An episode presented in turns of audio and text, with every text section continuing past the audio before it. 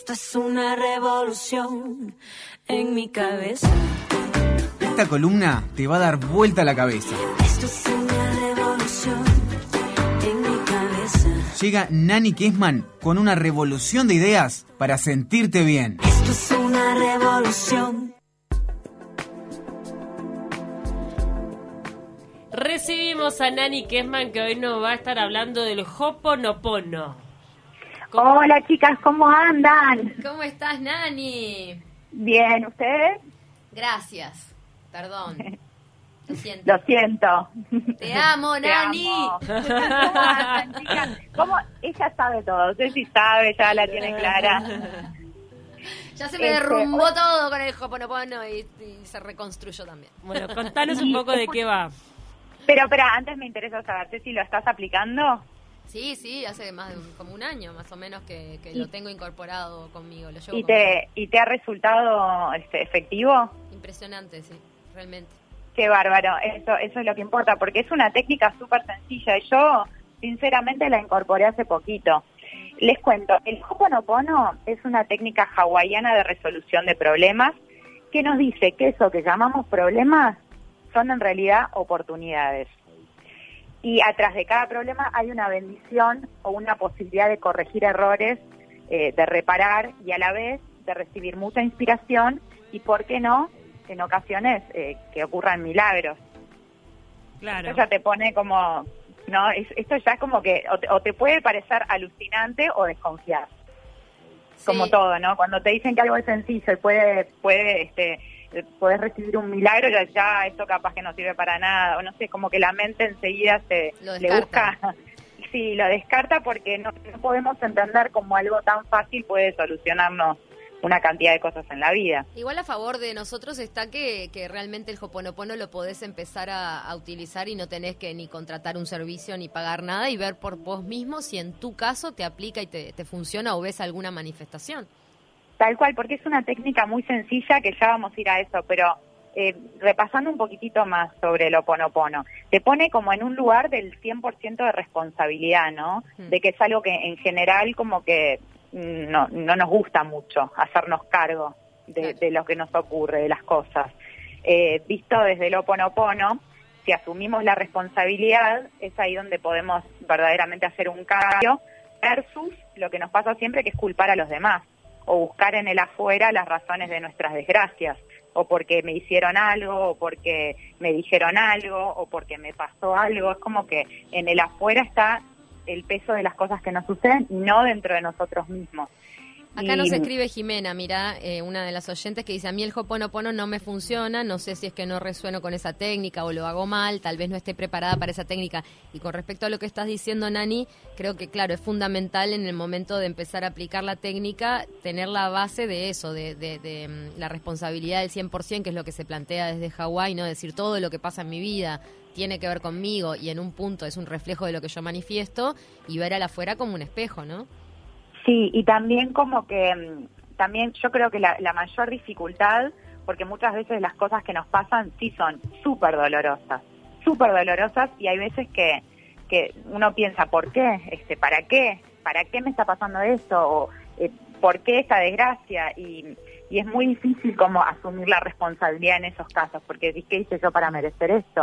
Claro. Pero Pasa desde- que hay cosas que de repente pueden ser más, más este, llevaderas y hay cosas que realmente son tragedias y son más difíciles de entender, Claro, ¿no? O de decir, es responsabilidad mía, cosas que pueden llegar a ser accidentes o, bueno, temas de salud, Sí, o cosas muertes, que, y muertes. temas de salud, sí, sí, cosas verdaderamente dolorosas. Y por ejemplo, Mabel Katz, que es la argentina que popularizó el oponopono tanto en Latinoamérica como en los Estados Unidos, ella es una argentina que originalmente era contadora, en la década del 80 se fue a Los Ángeles, California, y fue ahí donde ella siempre se considera una persona muy espiritual, que empezó a buscar ese camino espiritual a través de otras disciplinas que quizás no le resonaron tanto. Y en un seminario que fue en el estado de Nebraska, en Omaha, eh, se encontró con su maestro, con el que le enseñó el Oponopono, un hawaiano llamado Ijalea Kala Hyulen, que la cautivó porque le pareció que, que fue una persona que le dio un método simple en el cual ella podía aplicar y no, no tenía que gastar dinero ni, ni tenía que hacer grandes esfuerzos, sino que dependía de la repetición de ciertas frases que ni siquiera tenés que creer, ni siquiera tenés que tener como la convicción de, de que, de que como que van a funcionar, simplemente tenés que repetirlas. Y cuando es repetirlas, repetirlas permanentemente, en cada situación. Yo no sé, esta chica que nos mandó el mensaje, si ella las repite y las repite todo el tiempo, pero acá, por ejemplo, eh, acá Mabel lo que, lo que explicaba en uno de los, de los videos que vi en YouTube sobre ella y hay muchas entrevistas y muy interesante de escuchar, es que, por ejemplo, hay que poder abstraerse de una situación. No sé, por ejemplo, estás discutiendo con una persona, esa persona te está agrediendo, está subiendo el tono de voz. Y quizás en ese momento vos lo que tenés que hacer es inhalar, exhalar e interiormente empezar a agradecer. Gracias, gracias, gracias, gracias, gracias, gracias, gracias. Y repetirlo y repetirlo y repetirlo y ver qué pasa en esa situación. Algo va a cambiar, planteaba Mabel Katz. Claro, Y pues es ya cambian- difícil. cambia tu estado vibratorio cuando vos ante una agresión estás agradeciendo el aprendizaje antes que repeliendo esa agresión. Este, Sí, así, así no te convenzas que estás agradeciendo, pero solo es como, ella Es dice el que poder de la palabra. claro. el poder de la palabra, en este caso, qui- quizás las cuatro principales frases son lo siento, perdóname, gracias, te amo. Ella dice que gracias y te amo son contraseñas. Operan así tan fácil como, como, no sé, en la computadora tenés una contraseña para ingresar, es simplemente digitar esos números y entraste. Gracias y te amo operan de esa manera. Cuando las repetís y las repetís y las repetís, son contraseñas que abren y abren Portales. muy, muy, muy fuerte, digamos. Igual, Nani, Este- más allá de que es cierto que dicen que las palabras de por sí de por sí son poderosas porque son palabras que acarrean la energía de muchísimas existencias, ¿no? Pero más allá de eso, yo creo que si uno le agrega a la repetición de esas palabras un nivel de conciencia sobre lo que está diciendo, es más efectivo igual, ¿no? Se puede volver más Sí. poderoso. Puede- eso, eso puede ser, pero acá lo que ella decía es que ni siquiera tenés que creer en lo que estás diciendo. Basta con la repetición automática. Bueno, hay frases muy graciosas. Sí, hay frases, bueno, ahora después vamos a repasar las diferentes frases que hay. Además, hay frases que te podés inventar vos misma. Claro. que, que te re- que te resuenen en ese momento. Ella contaba, por ejemplo, que tenía una amiga que le fue a plantear un problema y, y ella quería ayudarla, pero claro, ¿cómo le iba a ayudar si ella no tenía idea? Pero lo primero que pensó fue, si mi amiga me está contando este problema, es porque este problema también está en mí. Entonces, si, si yo no tengo la solución, ¿qué es lo que puedo, qué es lo que puedo hacer para ayudarla? Este, nada, empezó a repetir eh, que, que lo que originó este problema en mí desaparezca, que lo que originó este problema en mí desaparezca, porque si desaparece en mí, tiene que aparecer, en, tiene que desaparecer en ella también, Claro. porque por algo lo está compartiendo conmigo. Puede ser que entre las dos compartamos ese problema, en algún punto te va a tocar. Entonces, Claro. trabajando en vos, puedes ayudar al otro. Totalmente. Eh, También hay que ¿cómo- tener mucho cuidado con esas frases de cabecera o esas frases que ut- util- utilizamos tipo refranes o se me vino a la mente este que yo a veces repetía medio en broma, gracias por tanto, perdón por tan poco. Bueno, Claro, como pensarlas un poco más, a ver si realmente tienen que ver con nuestra intención o con lo que realmente queremos decir, no, Claro. no ser tan livianos con, con ese tipo de frases que las usamos como medio en broma o, Claro. o, o de Bueno, moda. Y desde este lugar también cuidar el diálogo interior, ¿no? Lo que nos decimos a nosotros mismos. Ay, este, no, yo no sirvo para esto, ay, este, no, siempre, yo siempre de mal humor, ay, no, yo siempre, ni negatividad, negatividad, no, tratar de cambiar, aunque no te la creas en un principio, en eso sí, yo comparto y concuerdo al 100%. Yo sabes lo Cuidar que- el diálogo interior. Eso que hablas del diálogo interior, creo que el Hoponopono, más allá de los portales, las contraseñas y toda la teoría que hay sobre el Hoponopono, me parece que ya de por sí uno puede experimentar cómo cuando se encuentra, eh, al, incorporar ese mantra en la mente, de forma automática estás abriendo un espacio de conexión contigo, porque si vos estás en una situación de esta tercera dimensión, ¿no? No sé, trabajando, discutiendo, lo que vos decís, pero atrás de eso hay un mantra en tu cabeza que está diciendo palabras eh, sagradas, mágicas y poderosas, siempre estás manteniendo un espacio de conexión contigo mismo, en el solo hecho de acordarte de repetir esas palabras. Bueno, opera exactamente así, como un mantra, ¿no? Dejando de, de lado los pensamientos tóxicos, porque Claro. cuando vos eh, dejas que tu mente vuele de un pensamiento al otro, tus pensamientos ya te conquistan y cuando vos te esforzas en repetir la frase, tu mente se va a enfocar en lo que tiene que repetir y va a crear un espacio, va a tomar distancia de ese pensamiento tóxico y se va a focalizar en otra cosa. Mira, acá, por ejemplo, en la explicación de cómo opera el oponopono dentro de nosotros, eh, lo primero que plantean es saber que es una técnica ancestral. Quizás el origen es un poco polémico porque en este video que vi de Mabel Katz, lo que decía es que su maestro comentaba que eh, los, los, los primeros hawaianos lo practicaban, pero que lo recibieron de los pleyadianos, o sea, gente, seres de otras galaxias. Se los enseñaron a los hawaianos. Y, Pero esos son los buenos igual. y que bueno, es, es, como, es un poco polémico pensar esto, pero eh, ella lo, lo decía así. Quizás nosotros por ahora pensemos que se originó con los primeros hawaianos, mm. porque es muy fuerte pensar que fue entregado por seres de otras galaxias. A, a, mí no me, yo no soy egocéntrica, no creo que estemos solos en el universo, pero es fuerte, ¿no? Que te digan que esta información llegó de otros mundos. De todas es maneras, no me, no me sorprende que en Hawái, este, porque es una tierra muy mística en muchas cuestiones, además de por el aislamiento, ya por la propia posición geográfica, este, son personas que conviven con, con un volcán que podría eh, tapar toda la isla directamente. Sí, y, eso, cual. y eso los hace ser, tener a la muerte como mejor amiga en un punto, son muy espirituales. Son muy espirituales, sí, son muy espirituales. Bueno, pero según Mabel, lo importante no es de dónde viene, sino que funciona. Claro. Y eso es como lo, lo, el leitmotiv y lo que nos tiene que quedar. Eh, yo creo que uno no puede ser negado y siendo un método tan simple no cuesta nada con intentarlo, pero intentarlo de verdad, o sea, no decirlo cada tanto, sino que si me propongo repetirlo, es repetirlo y repetirlo y usarlo en las situaciones en, do, en donde de verdad lo necesito. Hay gente que se ¿no? pone señuelos para acordarse, cartelitos en el espejo del baño, Mm. este algo de un color que si ve el color se acuerda de repetir, porque Está es bueno difícil eso. incorporarlo al principio Claro. en cuanto a que ta, te olvidaste, ¿viste? Y pasan tres días y dices, ay, el Hoponopono. Bueno, Sí. este ponerse recordatorios es, es un poco más sencillo. Acá dice Jimena, dice, eh, mucho de lo que predica el Hoponopono es genial, pero las frases no, y acá es lo que vos decías, que uno puede crearse sus propias frases también. Claro, inclusive eh, ella, por ejemplo, Mabel Katz, lo que dice es que la frase, las cuatro frases de cabecera son las cuatro frases que uno tiene que empezar a aplicar como a rajatabla. El lo siento y perdoname es lo siento y perdoname por aquello que está en mí que ha creado esto. Es asumir el 100% de responsabilidad y quizás el lo siento y perdoname es lo más difícil Sí. de aplicar, pero puede uno dejarlo de lado si repite constantemente gracias y te amo, porque el gracias y el te amo son las contraseñas que borran todo. Mira, Si uno este, si uno si uno no quiere repetir el lo siento y perdoname, no importa, gracias y te amo para todo. Gracias, te amo. Gracias a los problemas, te amo. Gracias, te amo. Constantemente. Y ahí no tenés como olvidarte. Son dos palabras que se las enseñás a, a tus hijos cuando, ¿no? cuando son chiquitos. El gracias, el decir te amo, eh, a todo gracias, ¿no? Por favor y gracias.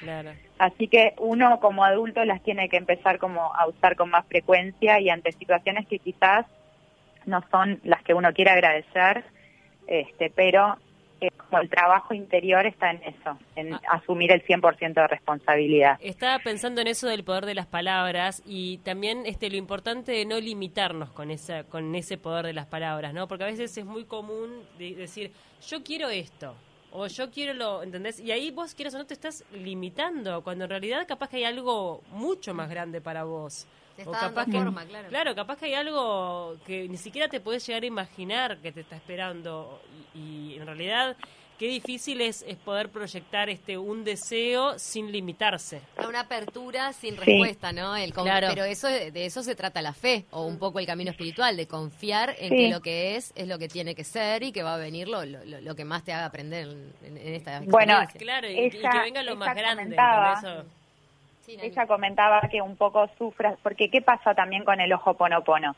Es la traducción de frases que, que vienen del hawaiano y inclusive gente que está muy en contacto con la naturaleza. Entonces, fíjate vos que una de las frases que yo entiendo lo que dice esta chica Jimena escribió, Mm. Jimena que escribió, que decía, por ejemplo, sí, pero la frase, bueno, sí, llovizna, llovizna, llovizna es una frase que limpia la carencia, por ejemplo.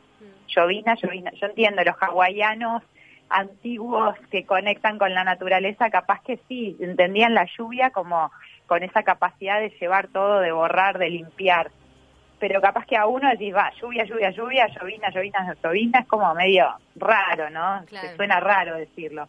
Pero capaz que en esos casos sustituir esa frase por suelto y confío, de repente resonas más con esa frase. Soltar y confiar, suelto y confío, suelto y confío. Y decía Mabel Katz, ante la carencia, por ejemplo, cuando de repente no tenés dinero y necesitas dinero, bueno, salir en la necesidad, soltá y confía, pero de verdad, soltá y confía y repetilo permanentemente que se va a acomodar, suelto y confío. Y vas a ver qué pasa, pero soltá y confía. Lo que pasa es claro, es como creer para crear, entonces este, ahí estamos a veces que si no creemos del todo no podemos crear y bueno, en, en ese mundo dual nos debatimos. Jimena también decía que, claro, que te enseña a no decir por qué a mí, sino para qué me pasa esto a mí al, al asumir esa responsabilidad, ¿no? Del 100%. Exacto, pero es siempre que te pone a vos en el centro de las cosas. Siempre estás vos involucrada en, en lo que te está pasando. Eh, después, ante, ante situaciones, también otra frase que ella usa mucho es no expectativas, sin expectativas. Lo que decía Pauli Ante recién. esta situación, claro, sin expectativas. Borrar cualquier tipo de expectativa y confía, soltá y confía. Claro, porque en realidad Yo- digo, de- desde que somos chiquitos nos están enseñando, ¿y vos qué querés ser cuando seas grande? ¿Y vos qué querés no sé qué? ¿Y vos querés ser mamá o no querés ser mamá? ¿Y vos querés casarte o no querés casarte? ¿Y vos querés... Te obligan a pensar. Entonces vos decís, ah, bueno, yo quiero esto, esto y esto y te armás como tu propio plan. Y cuando en realidad decís, pero ¿por qué estoy diciendo que quiero esto cuando capaz que en realidad hay algo mucho más grande que me está esperando? Ya me estoy limitando. Sí. Totalmente. Sí. Es, es como confiar en, en, en, en el método, es, co- es confiar en esa repetición ante la cual no tenés que creer, sino simplemente confiar de que opera y repetir. Repetir, repetir, repetir la cantidad de veces que puedas durante todo el día haciendo todo lo que estés haciendo, manejando, este, cocinando, yendo al baño, bañándote.